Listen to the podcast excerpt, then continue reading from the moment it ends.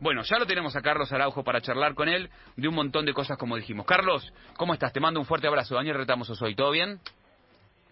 ¿Qué tal, Daniel? Eh, buenas noches. Todo bien. Bueno, ¿cómo andas, Carlos? Primero, siempre cuando arrancamos, a mí me da impresión, eso, esto es un prejuicio. Carlos Araujo para mí, por lo profesional, porque es un tipo que para mí se cuida, se acuesta temprano. Y como este programa va tarde, viste, yo arranco con un poco de culpa. Carlos Araujo se acuesta temprano, ¿no?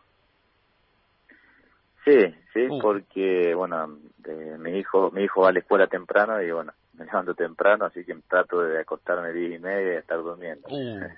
O sea, nos estás odiando, Carlos. no, pasa nada, no, pasa nada. Un extiendo un poquito más el horario de, dormir, nada, no pasa nada. ¿Y mañana qué hora? Te, ¿Vos lo llevas a la escuela? Yo lo llevo a la escuela, sí. ¿A qué hora? Eh, él entra a las 8, pero me queda más o menos 25 minutos de viaje, así que lo, yo me levanto 7 menos 10, menos cuarto, y a las 7 lo levanto a mi hijo para desayunar. No, ¿y, y qué? ¿Vos haces el desayuno todo? ¿Vos tenés que el café con leche? Va, café con leche no creo que tome. ¿Cuántos años tiene? Ocho años. Ocho años, no, no toma café con leche. Pero vos le haces el desayuno, vos tenés que hacer todo, porque aparte de despertar a los pibes, viste que cuesta un montón. Va, no sé, a mí me cuesta un montón levantar a los míos. Y este, sí cuesta, pero una vez que arranca la... No lo para nadie.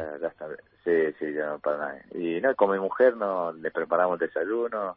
Bueno, tenemos un recién nacido, bueno, se encarga de cuidar al, oh. al recién nacido y bueno, el otro prepara las cosas para, para la escuela. Claro, porque fuiste papá ahora eh, fin de año pasado, ¿no? Es chiquitito el otro. El, no, en noviembre, sí. En noviembre fui papá. Claro. ¿Qué? Es un caos. ¿Todo? ¿Y duerme a la noche? Gracias a Dios duerme, duerme bien, sí, sí, sí. Así que, bueno, eh, eso para nosotros es buenísimo. Los primeros tres meses, obviamente, bueno, cuesta, pero es increíble. Pasa el tercer mes y ya empiezan a dormir mucho más, empiezan a portar bien, así que la verdad que ahora estamos disfrutándolo y descansando bien, sobre todo de noche. Bueno, y tenés que descansar bien. Eh, con Independiente Rivadavia debutan el sábado, ¿cierto? ¿Con Dálmine? ¿Cómo viene eso? El, sábado con Dálmine, sí, en Buenos Aires. Sí, sí, ¿Y qué, ¿Y qué expectativa? Eh. Con un cambio de entrenador raro, ¿no? Ustedes, contame cómo fue eso. A último momento, un cambio de técnico no te había pasado nunca. No, no, la verdad que nunca me pasó, digamos, faltando 10 días para el arranque del campeonato, bueno, el cambio de entrenador. Este, pero bueno, nosotros somos profesionales, somos jugadores y tenemos que adaptarnos a las circunstancias del club. El club tendrá sus razones y, bueno, estamos acomodándonos con entrenador nuevo, eh, conociéndonos, eh, tratar de, fortalecer las cosas que nos piden estos días. Bueno, obviamente todo tiene que ser apresurado pero por lo menos, bueno, agarrar los conceptos básicos que, el técnico nos pide para, para todo el torneo. Y así que bueno, ahí estamos entrenando a full y, y bueno, con mucha concentración sobre todo para tratar de, agarrar la, idea rápidamente. Le contamos a la gente que se fue Marcelo Strache y llegó Gabriel Gómez. ¿Qué, ¿Con qué técnico te encontraste? Bueno, yo no nunca lo había tenido, no, no lo conocía. Eh, y sí me, me, ha sorprendido eh, mucho en cuanto a los conocimientos eh, tácticos que tiene. Eh, en tres días de entrenamiento no, no, nos ha dado, nos ha dado muchas herramientas, nos ha dado muchos conceptos tácticos de lo que él pretende para nosotros. Obviamente que lleva tiempo agarrarle, eh, captar la idea, como te digo, pues, conocernos entre nosotros o hacer que funcione eh, grupalmente lo que él nos pide pero eh, conceptualmente me, ha sorprendido porque son cosas bueno que yo le he visto de, grandes técnicos y, en pocos días de entrenamiento que hemos tenido con él creo que ha sido muy muy productivo. ¿Jugás el, sábado, sabes?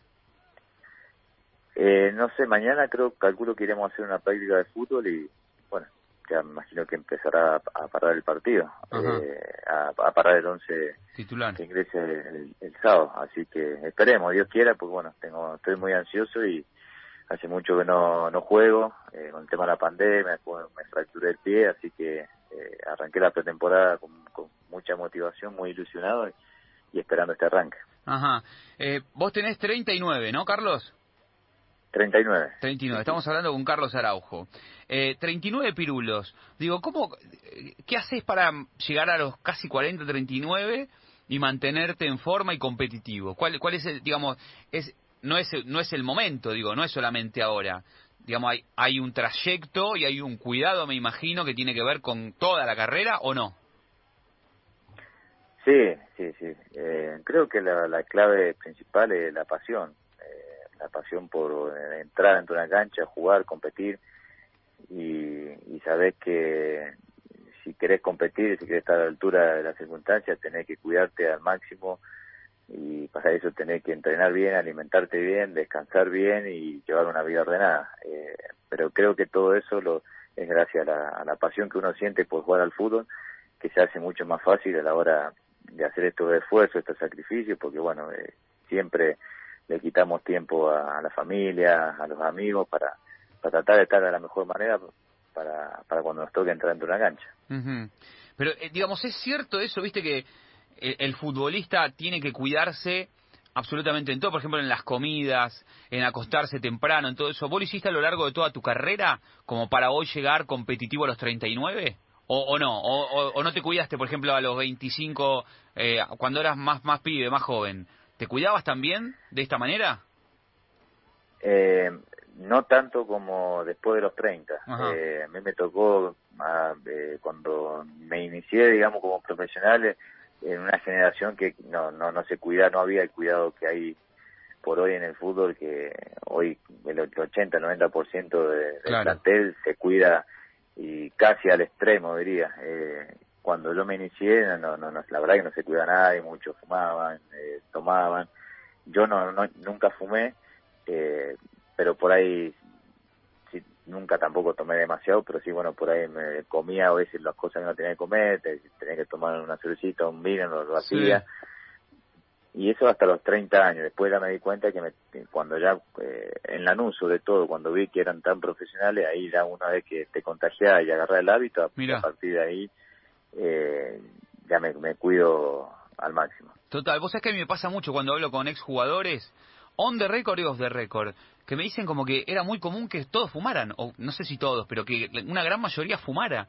O sea, era habitual, eh, no sé, hace 10 años le ponemos que los futbolistas fumaran, ¿no? Sí, sí, sí, es muy común. Me he cansado de verlo en las concentraciones o a veces en el vestuario después de un partido, eh, en los baños, y eso era muy, muy común. Eh, ahora eso no, no se ve, no se ve absolutamente nada de eso. Sí, sí, sí. Y, y, en las comidas también, ¿no? Pero no, no hace, hace yo te diría, poco tiempo, eh, en, en los clubes desayunaban facturas. Era increíble. Sí, era muy común eso, exactamente. Llevarle la factura al utilero y tomar los mates al utilero con factura era muy común, era todas las mañanas. Y. ¿Eso ahora no pasa más? no pasa. Por, eso por eso remarco que cuando llegué a Lanús, eh, bueno, ahí aprendí eh, que pasaba por otro lado si, eh, si querías rendir al máximo. Y bueno, a partir de ahí es como que ya agarré el hábito de, de cuidarme bien, sobre todo en en el desayuno antes de arrancar a entrenar. Sí, y chupaban alcohol que daba calambre. Vos sabés que estamos hablando con Carlos Araujo. Eh, ¿Quién fue? Bueno, el otro día, uno, uno de los que contaba que, que, tomaba champán en la concentración, y lo contó él acá al aire, por eso lo digo, si no, no lo diría, el Beto Márcico. El Beto Márcico contaba que le entraba champán como loco en la concentración.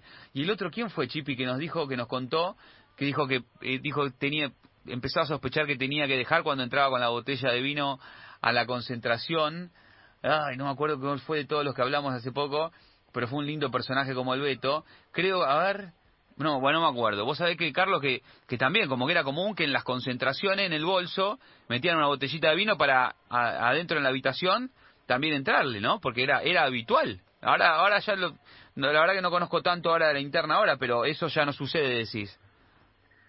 No, no, no, no. por lo menos eh, como te digo, los, los últimos 10 años eh, no, no lo he visto más. Antes, anteriores sí, sí era, yo no lo, he hecho, pero sí he tenido compañeros que, era común para ellos, eh, no sé, tomar algo antes de irse a dormir en las concentraciones. Claro. Era, o, inclusive nosotros a veces en la, en la cena, ponían una, un vasito de vino, por ahí los profes te dejaban tomar un vasito de vino. Sí. Eh, ahora en los, últimos años eso no, no, lo he visto más. Sí. El Pepe Chatruc era, Carlos, el Pepe Chatruc que decía que entraba con una botella de vino a la una cosa de loco. Te imaginas el Pepe, ¿no?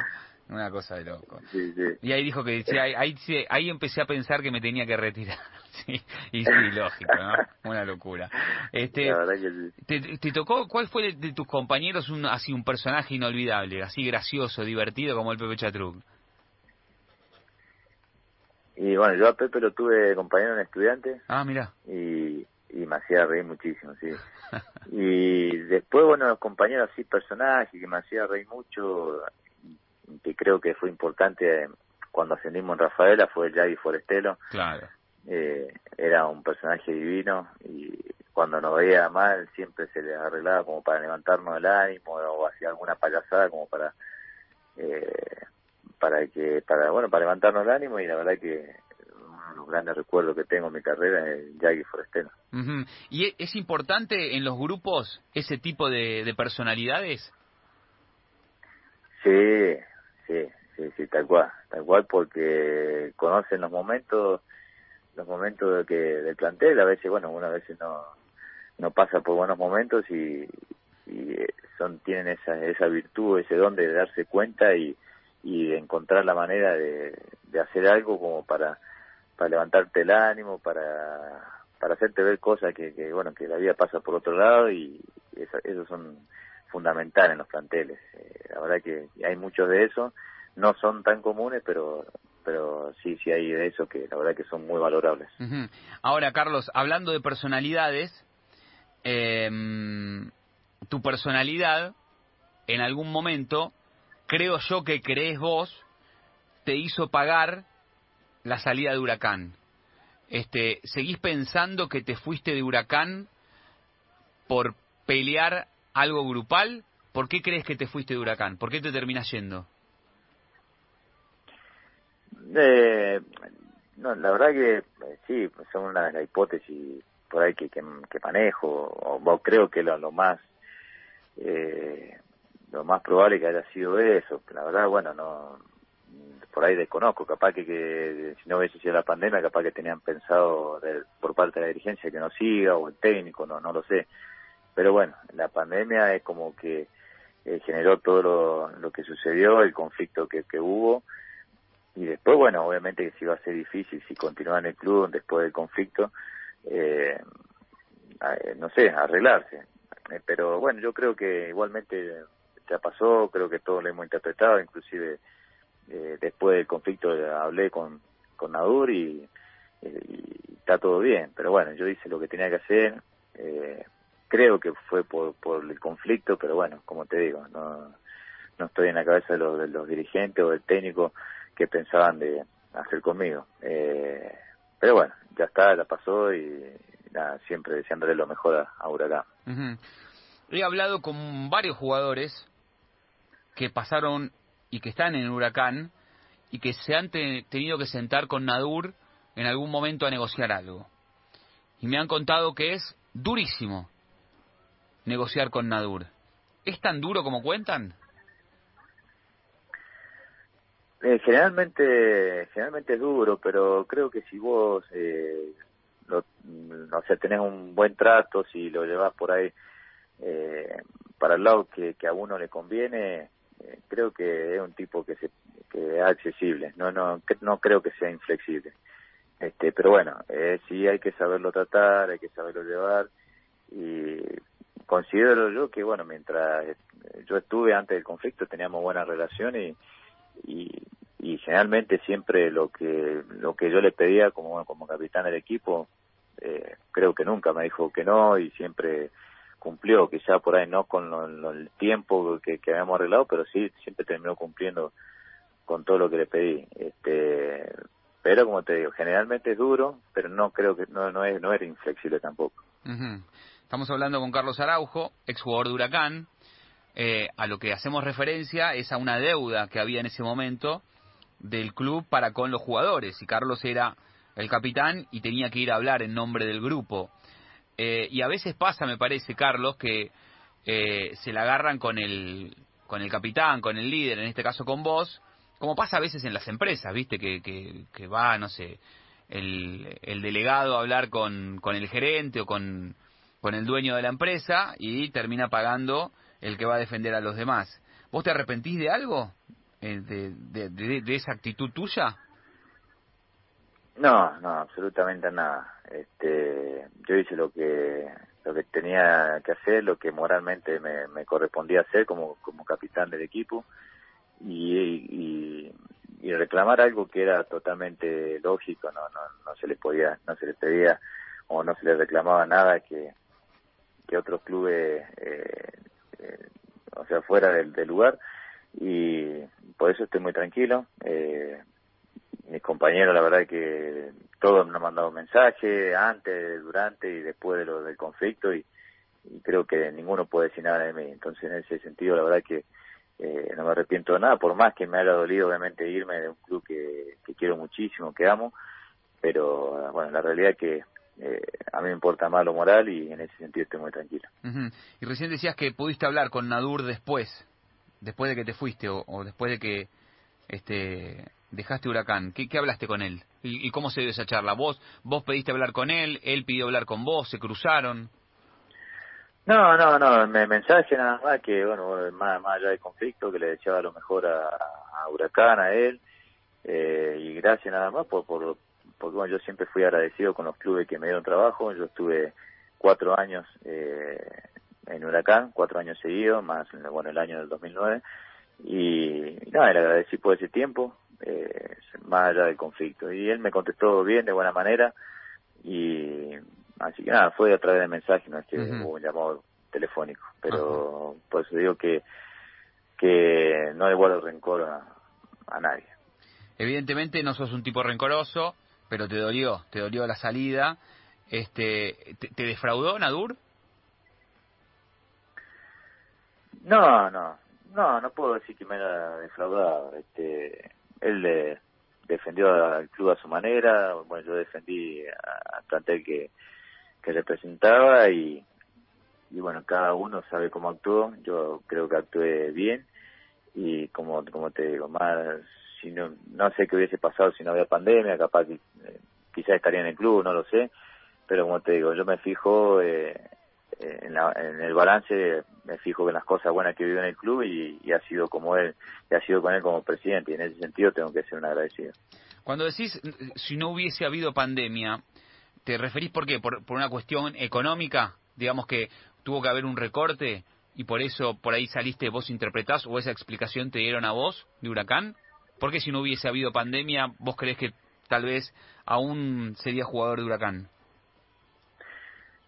Claro, porque cuando empezó la, la pandemia, bueno, se adeudaban dos meses y, y después, bueno, quisieron hacer un recorte de, de sueldo pero bueno, eh, nosotros estábamos de acuerdo con recorte de, de, sueldo porque bueno, era obvio por la crisis que se venía, pero lo que pedíamos era que bueno, se cancelara aunque sea un mes de lo que se debía.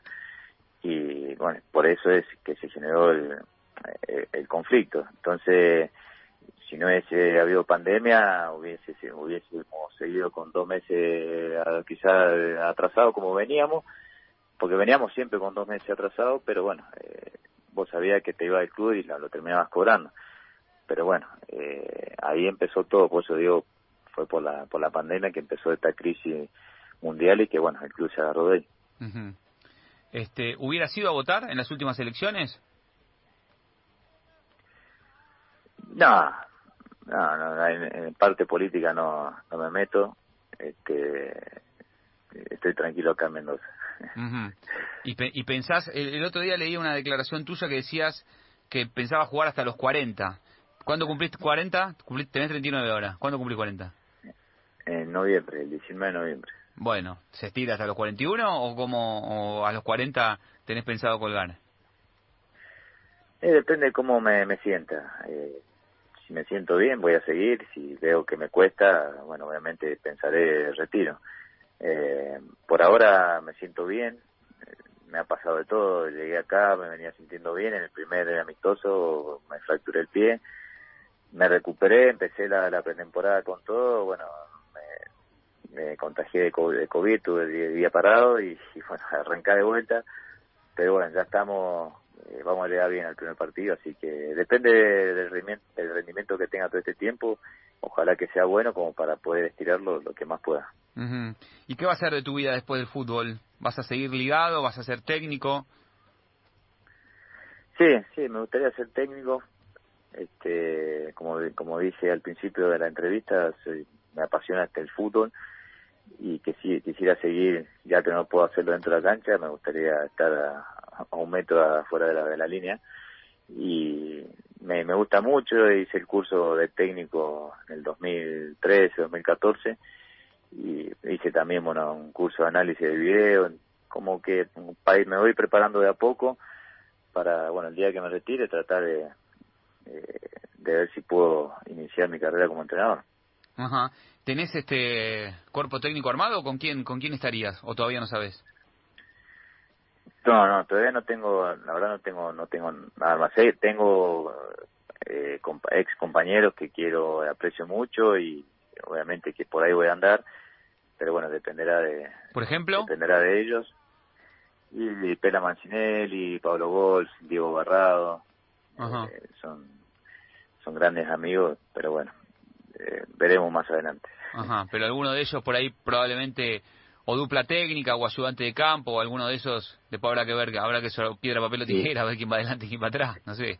Y sí son personas de extrema confianza y bueno obviamente que uno se tiene que rodear con gente de confianza y y sobre todo bueno eh, con capacidad. Y creo que los tres son reúnen todos esos, esos requisitos como para eh, para que elegirlo de, que, para que nos acompañe ¿Y qué clase de entrenador va a ser Carlos Araujo? Quiero decir, ¿qué entrenador te, te, conmovió? ¿Qué entrenador te marcó como para tratar de, seguir esa línea futbolística? Y bueno, obviamente el que más me marcó fue Ángel Capa, el, juego que tuvimos en el 2009 en Huracán fue lo, que más disfruté de mi carrera, eh, es lo que más me gusta, pero yo miro, me gusta mirar mucho fútbol y,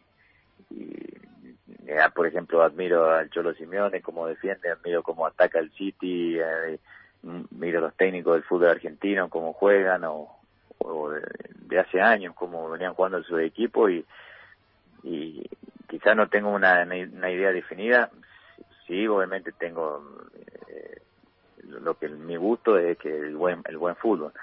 Pero bueno, eh, todo dependerá de los, de los jugadores que tenga y, de lo que se pueda hacer en el club que esté en ese momento, ¿no? Este, de, de la, desde la estructura del club como para poder trabajar, del gusto del, del hincha y bueno, son muchas cosas que hay que poner a la balanza a la hora de armar un equipo. Eh, pero bueno, eh, el gusto va a ser de tratar de, jugar lo mejor posible. ¿Cómo se volvió, digo, todo más ecléctico, no todo más, tal vez sea toda una mentira esto de de el bilardismo y el menotismo, que es una, antinomia que me parece quedó bastante vieja, bastante este, atrás en el tiempo, porque cuando te hablé de gustos futbolísticos o de preferencias o cómo va a ser o cómo va a tratar de jugar un equipo de Carlos Araujo, me nombraste a Capa y a Simeone. Y digo, y supuestamente es algo que, que, no va de la mano, pero hoy el fútbol, eh, digamos, el fútbol dejó de tener eso, ¿no? Porque digamos, hoy este es, esa e, e, esa diferencia que hay entre jugar de una manera u otra tal vez me parece se me viene la cabeza Gallardo no Gallardo sea el, entrenador que que hace las dos cosas al mismo tiempo por momentos. Sí sí sí tiene transiciones rápidas y creo que bueno es el equipo que predomina hoy por hoy de hace años en el fútbol argentino.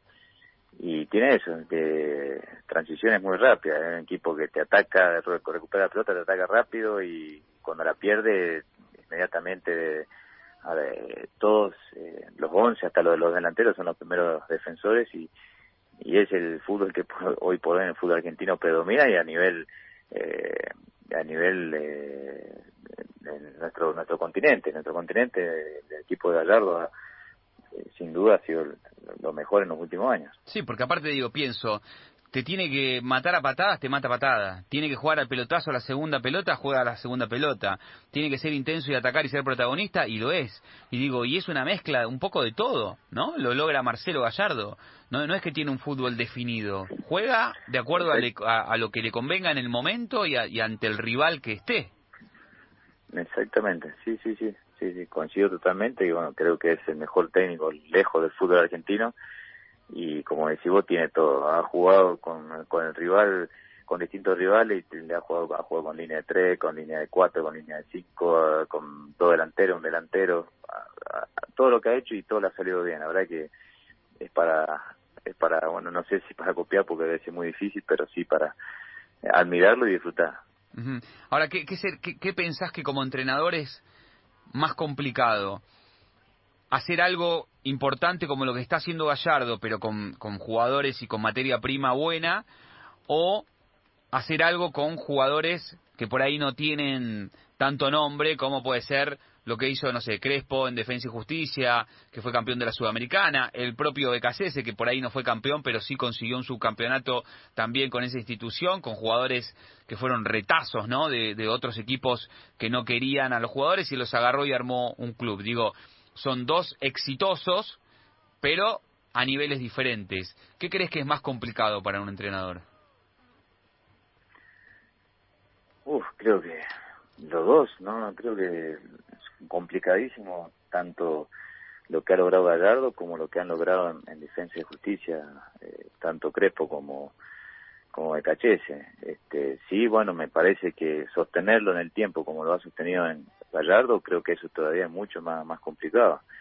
Este, porque hay que ver defensa y justicia cuándo lo volveremos a traer de campeón, ¿no? este, sí, seguramente este, va a pelear, va a clasificar a Copa, eh, pero sostener como lo, que ha sostenido Gallardo, inclusive que se le han ido jugadores ya incorporados y jugador que ha traído, ha rendido. A mí me, lo que más me sorprende de Gallardo que jugadores que han sido resistidos por la gente de River, él lo ha bancado y han sido la máxima figura o los máximos ídolos en este tiempo eh, que está Gallardo. Y la verdad que son cosas que difíciles, la verdad que un técnico logre convencer como ha convencido Gallardo a sus jugadores. Eh, y, en ese sentido creo que lo más complicado de hacer es lo, que ha hecho Gallardo.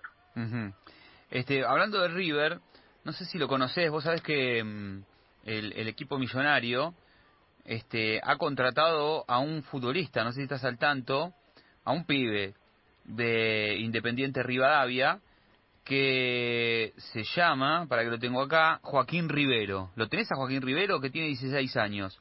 ¿Te tocó enfrentarlo? ¿Lo conoces de, de Independiente Rivadavia? Sí estuvo, en el plantel con nosotros, pero no, no estaba al tanto. ¿Y, y qué tal es el pibe? delantero, ¿no? Delantero, sí, sí. Eh, nueve, sí, sí.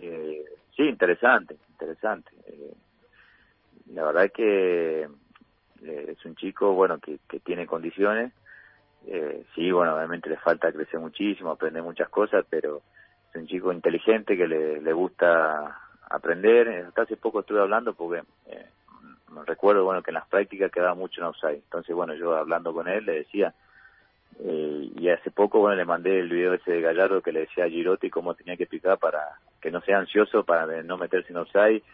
Y, y bueno, justamente le mostraba eso yo a Joaquín Rivero, que, que era lo que tenía que hacer para no quedar en offside y bueno, es un chico bueno que, que, escucha, es inteligente y que, bueno, las condiciones, ha demostrado tener, condiciones, pero lo bueno es que, quiere progresar y, está, bueno, convencido de, hacer todo lo posible para triunfar eh, como futbolista. Mira qué interesante esto que decís.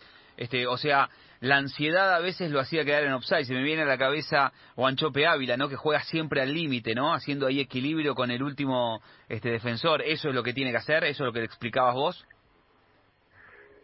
Claro, eh, en realidad, bueno, eh, él en las prácticas, eh, como le decía Gallardo a, Girotti, que decía no sea ansioso, no te no pique hacia adelante, sino primero pica horizontal y después te mete y eso es lo que yo trataba de explicarle a él en las prácticas. Bueno, cuando lo vi a Gallardo que le explicaba a Girotti, le reenvié eh, ese videito. ¿Por WhatsApp se lo enviaste? por WhatsApp, sí, pues sí, para que lo viera y él me decía, sí, lo vi, me acordé de vos, entonces... eh, Guanchope es distinto, Guanchope siempre te juega al límite porque él sabe que una va a quedar habilitado y va a quedar de mano a mano. Él lo hacía, creo, me parece que lo hace a propósito, de, estar siempre sí, claro, claro. Claro, pero, pero Guanchope no es que corre en eh, paralelo a la línea, sino que aguanta. Vos lo que le explicabas al Sí. pibe es que corra, eh, digamos, sobre la línea imaginaria del último defensor. Exactamente. Ajá. Y esperar el momento, de, bueno, cuando el, el que tenga la posición de la pelota tenga eh, el tiempo necesario y el espacio como para poder meter una pelota y bueno, y ahí marcarle el pase, el pase. Ajá. ¿Y qué características tiene Joaquín? ¿Es grandote, va bien de arriba, le pega bien, es zurdo, derecho? No, es petizón, Sí, pero técnicamente es muy bueno. sí. Eh, le pega con las dos piernas, eh, pivotea bien y bueno, sobre todo es un chico que, que se mueve constantemente en el centro de ataque, no, no se queda quieto y, y tiene algo que es muy bueno que se sacrifica mucho por el equipo. Él si pierde una pelota o un compañero pierde una pelota, lo primero que hace es cambia el chip y para tratar de colaborar en la recuperación.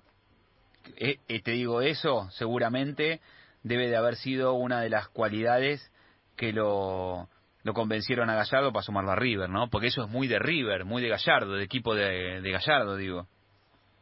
Exactamente, sí, sí, sí, sí, sí. sí.